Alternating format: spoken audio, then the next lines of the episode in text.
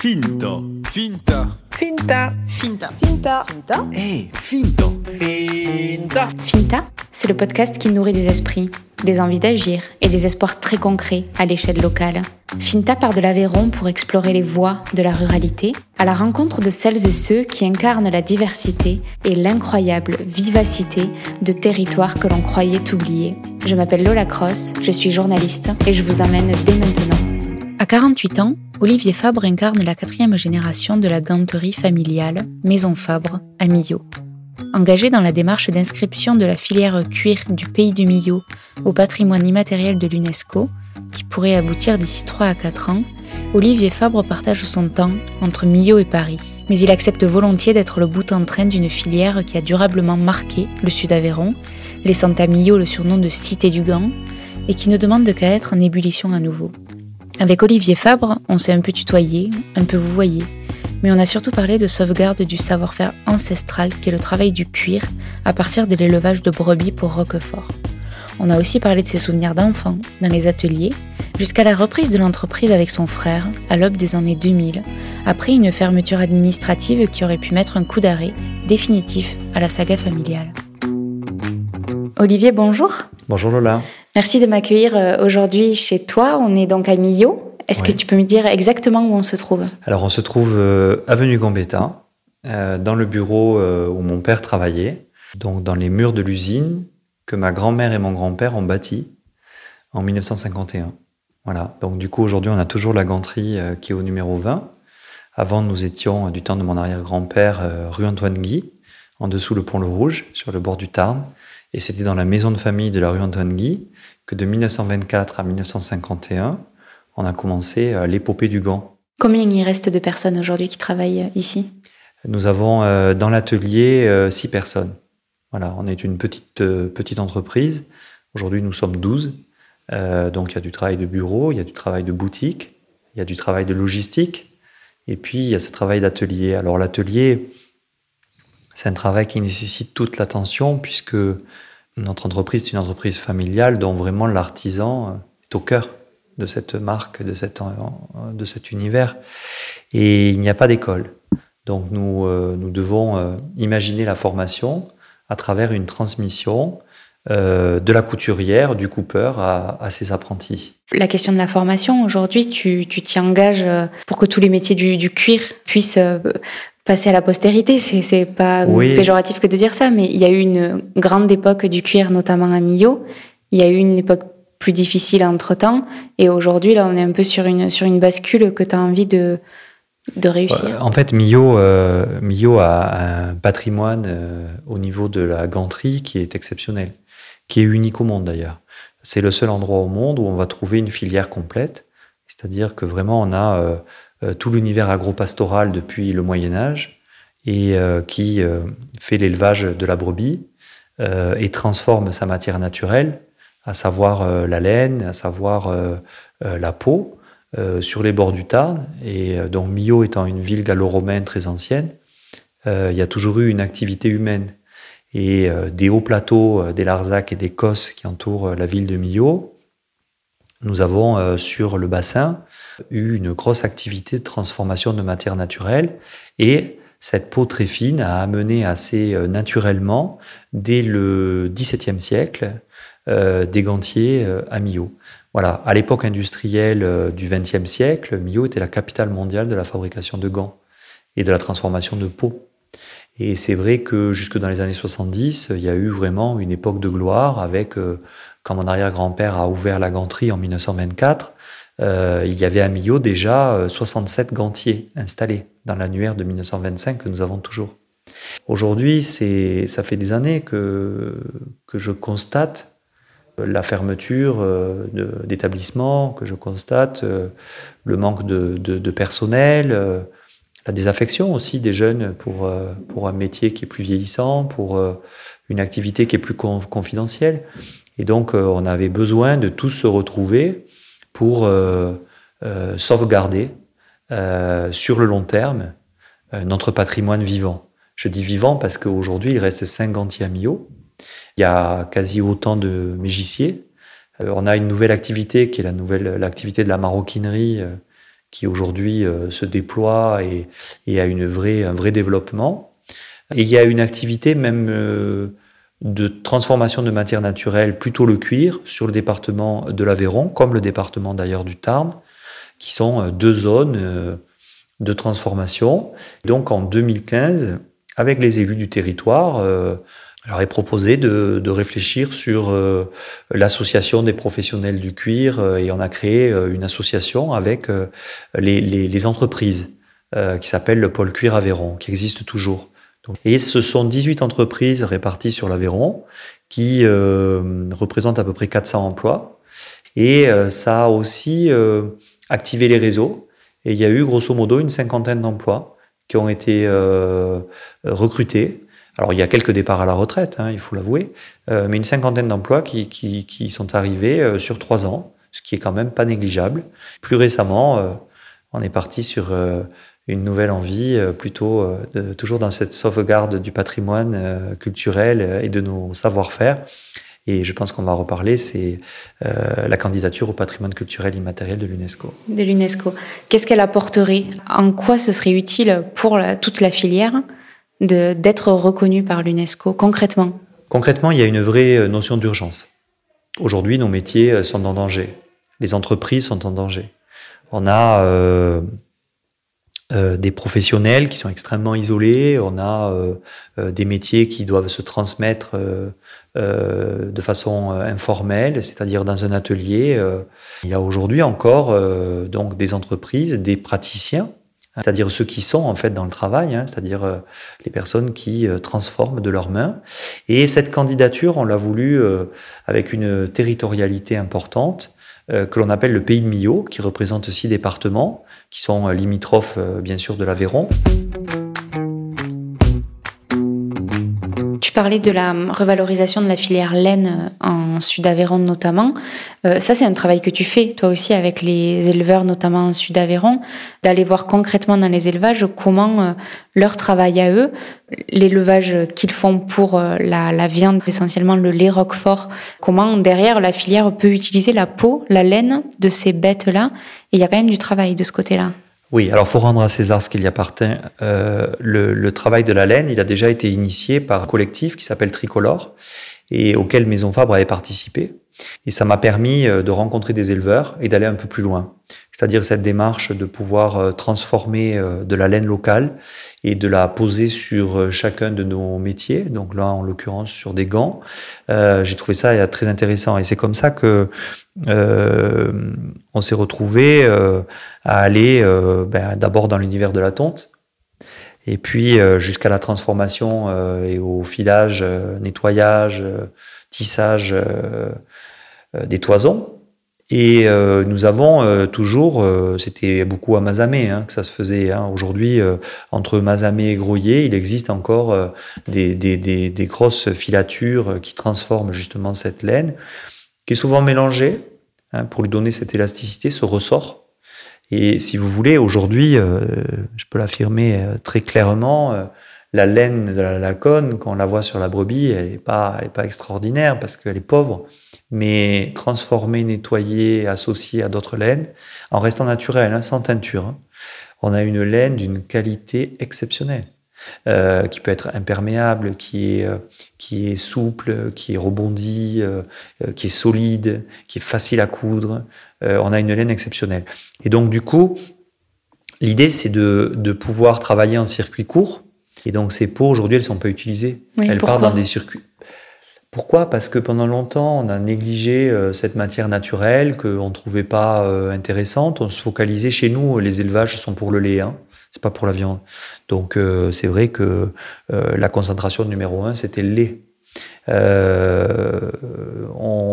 Si vous voulez, on, on, a un métier où on n'a pas des peaux parce qu'on ne tue pas pour le cuir. quand l'animal est abattu, c'est là en l'occurrence pour la viande, par exemple. Et nous, finalement, on recycle un déchet, parce que si on s'en occupait pas, ça partirait à la poubelle. Donc en fait, on suit les cours de consommation.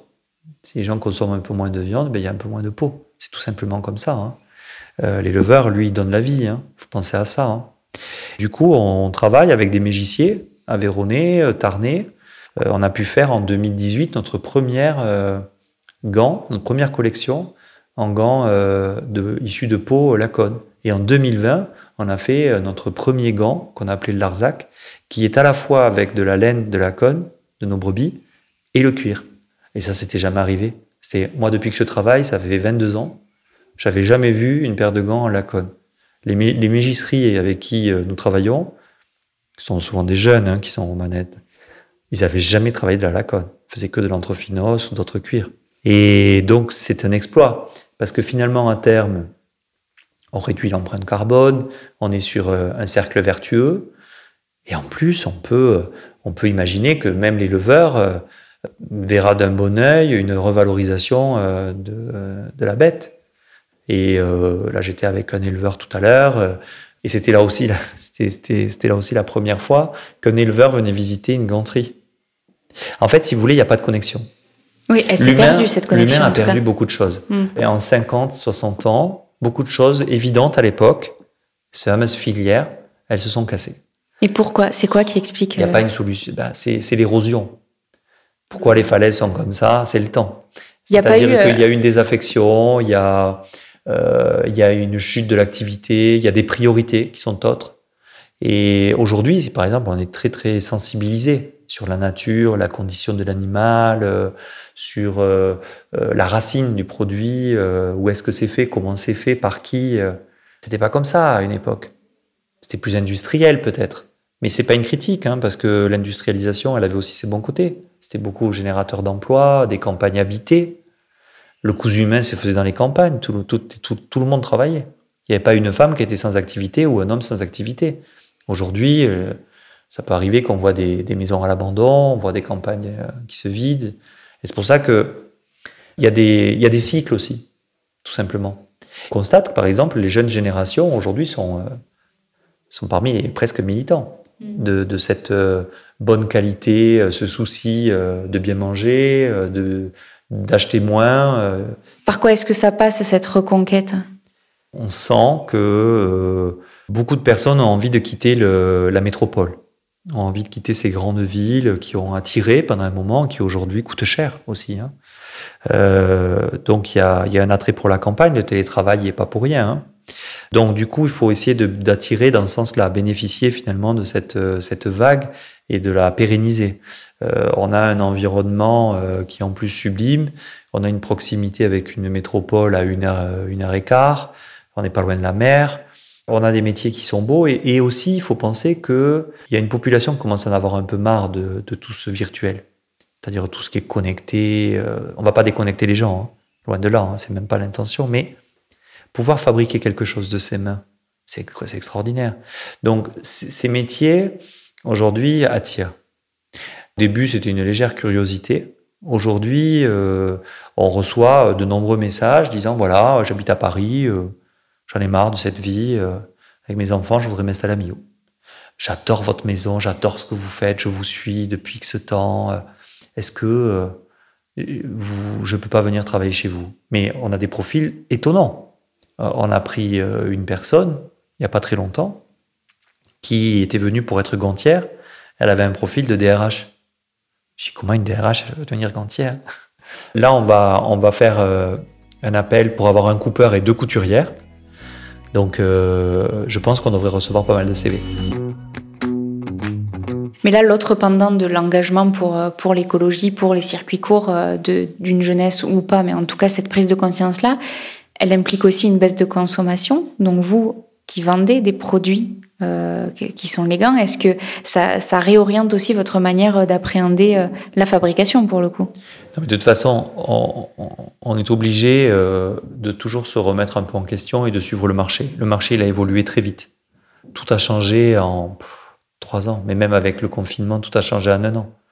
Donc du coup, une entreprise aujourd'hui qui sait se réinventer, c'est une entreprise qui peut durer. Une entreprise qui sait faire quelque chose qu'elle n'a jamais fait de sa vie, c'est-à-dire même parler d'un métier qui n'existait pas il y a un an, c'est une grande qualité. Et d'ailleurs, euh, je pense que dans les profils, c'est intéressant d'aller chercher plutôt des personnes qui sont capables de gérer des situations de crise euh, en se réinventant que quelqu'un qui a euh, mille diplômes et qui sait de façon, on va dire, mathématique comment répondre à une demande. Parce que si on le sort de son circuit, c'est plus compliqué. Nous, aujourd'hui, on vend beaucoup à l'export.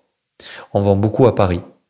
Euh, on est dans les grands magasins parisiens, on a notre boutique dans le jardin du Palais Royal. Fermeture des boutiques, ça a été une épreuve.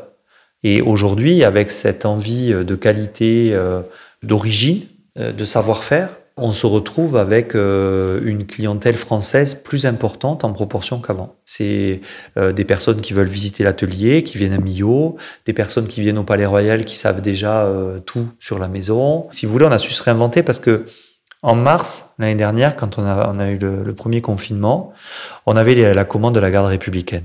Donc c'était une très belle commande, on va dire des gardiens du temple, la, les gants d'apparat blancs avec la grande manchette ces cuirs euh, qu'on achète en Italie, qui sont des métis, euh, en blanc lavable, euh, le confinement arrive, donc on avait la possibilité, par l'espace, de pouvoir continuer à travailler tout en faisant attention pour la santé.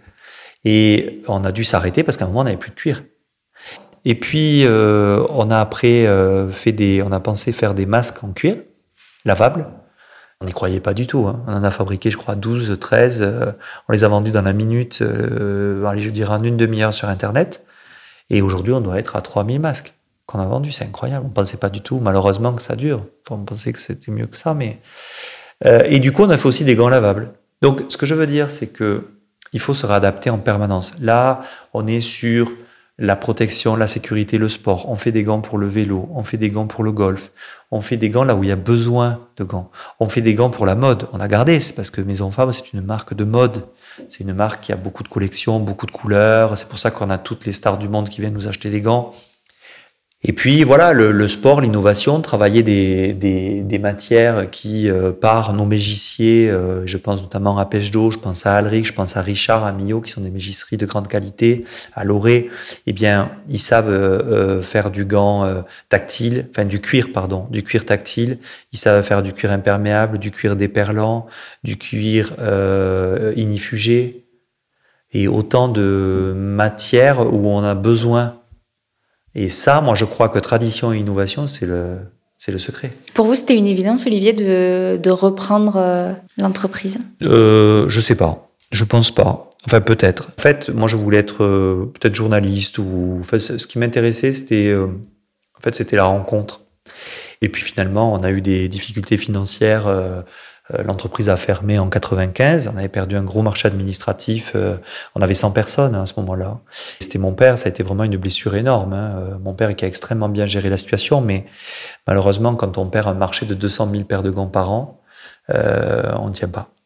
Et dans ce moment où vraiment de, de, vie brisée, hein, parce que c'est ça le terme de vie brisée. Hein.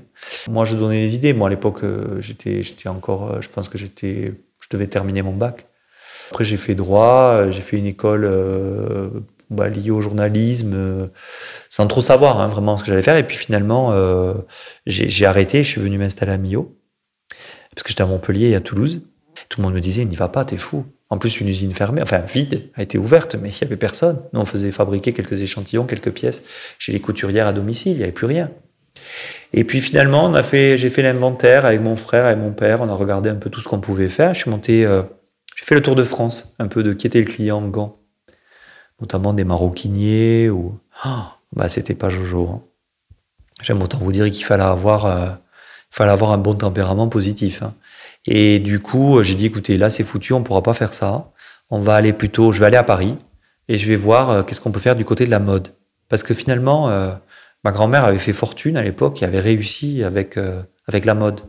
Elle avait tous les, tous, les, tous les couturiers, elle les connaissait tous. Ma grand-mère, il faut savoir que c'est une femme qui est née euh, sur le Lévézou, à côté de Ségur. Mon arrière-grand-père était tailleur de pierre. À l'âge de 14 ans, elle est partie à Millau. Elle n'est pas allée à l'école et elle est allée travailler directement dans une ganterie. Elle a épousé mon grand-père, elle avait genre 17 ans ou 18 ans. Elle a passé sa vie avec lui. Et ils ont bâti l'entreprise ensemble. Et ça a été la seule femme chef d'entreprise à Millau, dans la ganterie. Et elle avait 350 employés et 300 personnes à domicile. C'est un tempérament. Hein. Mon arrière-grand-père faisait que des gants blancs. Elle, s'appelait Rose. Évidemment, elle a mis la couleur. On l'a gardé, cette couleur. Elle a travaillé avec, mais il y a mille anecdotes. Elle a fait, elle, je sais pas pourquoi, elle a toujours été attirée par le cinéma. Pourtant, c'était pas du tout une femme. Euh, c'était vraiment une, c'était une femme de l'atelier. Et elle n'avait pas de bureau. Son bureau était dans l'atelier. Il n'y avait pas de bureau. En fait, c'était une table avec des gants. Et elle chapeautait ses familles, parce qu'à l'époque, il y avait beaucoup de familles, d'Italiennes, de Portugais, euh, d'Espagnols. Alors, elle embauchait euh, les trois sœurs, euh, la mère, la tante. C'était animé. Hein. Et moi, quand j'étais gamin, je m'en rappelle très bien. Je, me baladais, il fallait dire bonjour à tout le monde. C'était un peu compliqué. Hein. Mais je me cachais, je savais quelle était la couturière qui avait des chewing-gums dans, sa petite, dans son petit tiroir de machine. J'allais piquer deux, trois trucs. Hein. Et c'était génial. Et du coup, aujourd'hui, je pense que, enfin, quand, euh, du moins pour revenir sur, euh, sur le démarrage, quand je suis monté à Paris, je pensais à elle. Je me suis dit, elle faisait des sauts de puce. Elle montait le matin, elle redescendait deux jours après. Et du coup, euh, j'ai fait comme ça. Et puis, je suis allé voir des marques, des boutiques, sans rendez-vous. Et puis, j'ai commencé à vendre un peu de gants. On a fait un premier salon. Et ça n'a pas été extraordinaire parce qu'on était un peu classique. Mais en revanche, il y avait des marques qui ne désemplissaient pas et des créateurs qui avaient du talent et je suis allé les voir. J'aurais dit, euh, voilà, on a repris une entreprise de famille, on est très attachés, on sait très bien fabriquer. Euh, euh, proposez-nous des dessins et on verra si on peut travailler avec vous. Je sais pas, c'est tout gagnant, on vous fait rien payer. Et tous les ans, donc de 2001 à à peu près 2010, tous les ans, on doublait quasiment les commandes sur chaque salon, d'une année sur l'autre, d'une saison d'hiver sur l'autre. Et on exportait enfin. Ce qui m'a amené en 2005 avec mon frère et mon père de rénover la maison de l'avenue Gambetta où nous sommes aujourd'hui. Parce que qu'est-ce qui restait de l'outil de travail là à ce moment-là quand vous On avait toute l'usine, une usine adaptée à 350 personnes et genre on était trois. Et le matériel était euh, utilisable quoi, tel quel euh, les, ah, On avait tout gardé, toutes les machines, tout le matériel, donc on faisait beaucoup travailler à domicile. Ça se fait encore, hein. mais donc il y a 20, 22 ans, ça se faisait encore plus. Et donc, du coup, à un moment, je suis quand même bien d'avoir du personnel dans l'atelier. Mon père travaillait euh, déjà avec une coopérative au Portugal, parce que dans nos campagnes, avant, euh, le cousu humain se faisait euh, dans les fermes. Maintenant, les femmes, les hommes, tout le monde travaille. Les femmes étaient occupées, elles ne travaillaient pas. Et donc, ça fait des années, des décennies qu'il n'y a plus de couturières dans les campagnes. Et donc, le Portugal a gardé encore ça qui sont très forts dans tout ce qui est euh, euh, dentelle, euh, crochet, et donc cousu humain.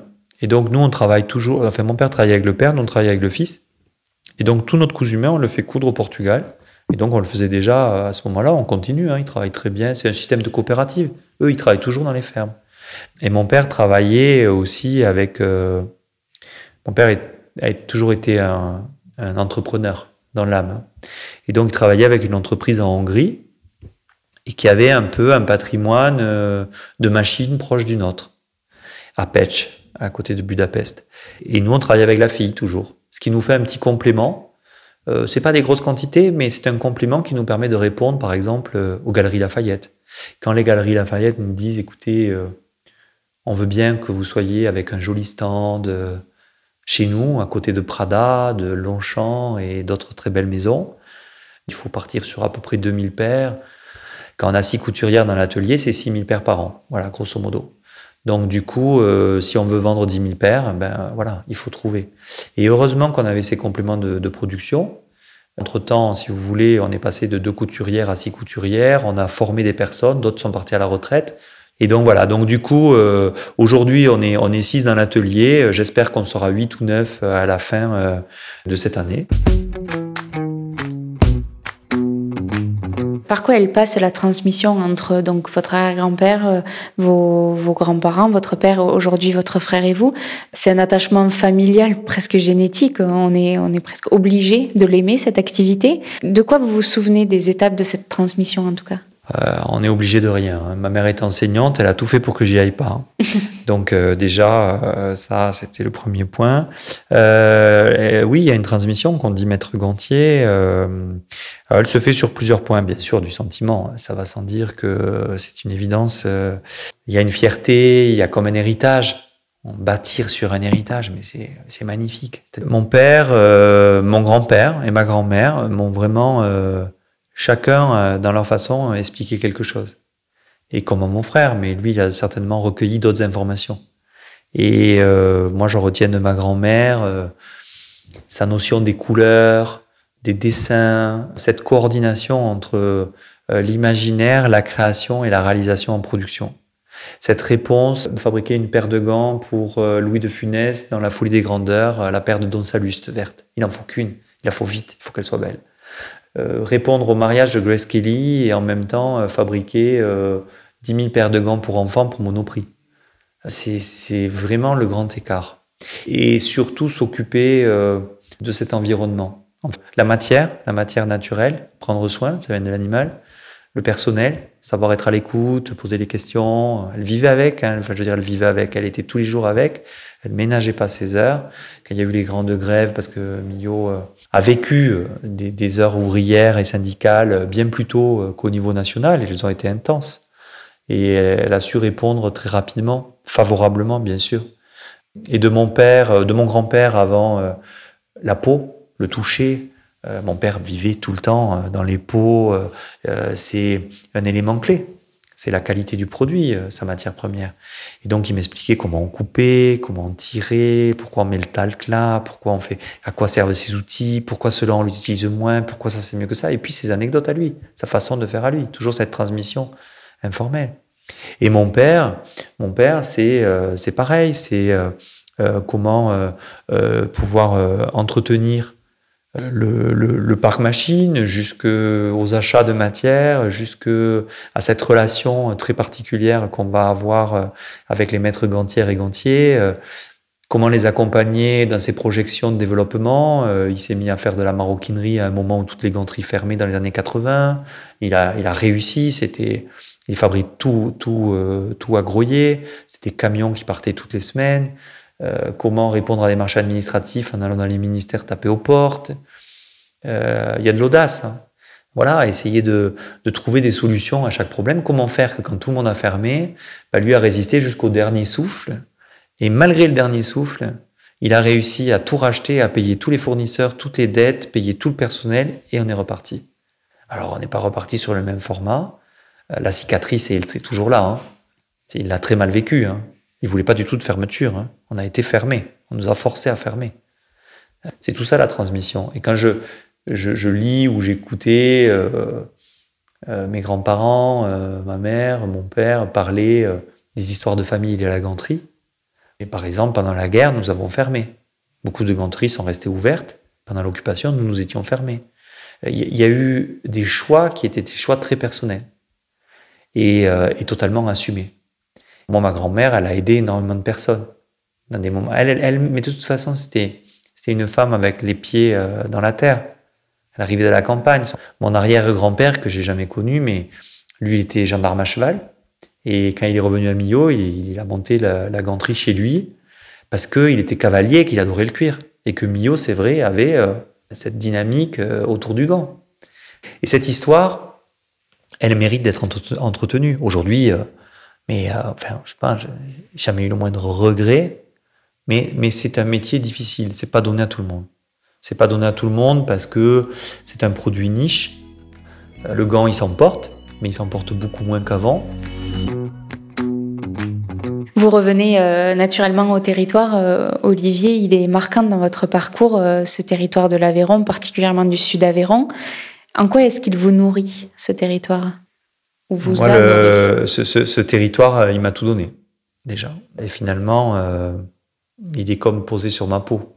Il fait partie. Euh, je l'ai dans la tête, j'ai l'accent qui est resté un peu. Si je suis ici, on dit que j'ai pas l'accent. Si je suis à Paris, on dit que j'ai un accent très prononcé. Donc, mais je suis enivré par notre territoire. C'est vrai que l'Occitanie, bon, toutes les régions ont, ont du relief, mais l'Occitanie a du caractère. Et, euh, et là, avec la candidature UNESCO, j'ai l'occasion de rencontrer énormément de praticiens et de populations, d'experts, de personnes à l'activité ou à la retraite, euh, liées à la filière. Et c'est euh, extrêmement émouvant parce que euh, on entre un peu dans l'intime des familles souvent parce qu'ils nous reçoivent chez eux et et les gens, en fait, se sentent très isolés et ont besoin aussi de partager. Pas de parler, hein, parce que je suis pas psychologue non plus, hein, mais de partager. Et c'est partager une histoire, c'est partager un moment, c'est partager un métier, c'est parler de ses difficultés, c'est parler aussi du côté gratifiant. Les, éleveurs, l'univers du cuir, de la laine, euh, les gantiers, globalement la transformation, euh, la transformation du cuir. Mais ce sont autant d'univers différents, mais qui sont liés par le même sentiment, cette appartenance au territoire. Il y a une vraie façon de travailler, il y a une âme qu'on amène sur le produit, sur le savoir-faire, il y a un vrai savoir-faire. On est un, un, territoire, le sud Aveyron particulièrement, mais le nord Aveyron c'est pareil. C'est on, a vraiment euh, tous ces sentiments qui sont euh, qui sont présents, c'est-à-dire on, va avoir euh, de la fierté, on va avoir de l'envie du travail bien fait, on va avoir envie de travailler. Il y a cette notion de famille, il y a ce, cet attachement aussi au lieu. On est très attaché à sa maison, on est très attaché à son jardin, on est très attaché à sa ville. Moi, quand je vois euh, que, que parfois dans des villes, euh, le tempérament collectif s'efface, ici, s'efface pas. Ça se gomme pas. Euh, les gens, ils savent dans le village ce qu'on peut faire, comment améliorer. Ils sont investis. Et, moi, ça, je m'en rends compte en fait au fur et à mesure. Je trouve que ça prend de l'ampleur. Et ça, c'est magnifique. Pour moi, la solidarité, c'est le point fort. On doit absolument s'aider les uns les autres, on doit trouver des solutions pour accompagner les familles à rester. Peut-être pour finir, euh, Olivier, c'est une question que j'ai un peu euh, comme, euh, comme un rituel dans le podcast. C'est la dernière, c'est en quoi est-ce que vous croyez profondément? La passion. On ne fait rien de bon sans passion. Donc c'est moi ce qui me guide depuis le début. Tout ce que je fais, je le fais passionné. Et on dit que je suis un grand optimiste, mais en fait c'est la passion qui me guide je suis quand même très pragmatique. Hein. J'ai bien euh, les, la tête sur les épaules. Mais avec passion, euh, on croit beaucoup plus facilement euh, aux choses. On a une énergie qui vient. on est plus à l'écoute aussi. Je pense que c'est important d'écouter. on est dans un monde très rapide. Hein. les gens prennent pas le temps et il faut savoir poser son portable, il faut savoir réfléchir, il faut savoir s'engager. donc voilà, oui, la, la passion, c'est ce qui m'a permis de retourner, euh, finalement, de venir dans l'entreprise de famille, ce qui m'a permis de la développer. Voilà, donc euh, sans la moindre hésitation, la passion. Merci beaucoup. Merci Lola. Merci. Vous êtes arrivé au bout de ce nouvel épisode de Finta. S'il vous a plu, parlez-en autour de vous, partagez-le à vos amis, c'est le meilleur soutien que vous puissiez apporter à Finta pour qu'il continue son chemin. Retrouvez Finta sur Instagram et sur Facebook, finta.lepodcast, pour ne rien rater des nouveaux épisodes et de leurs coulisses. On se retrouve dans 15 jours. D'ici là, gardez l'œil ouvert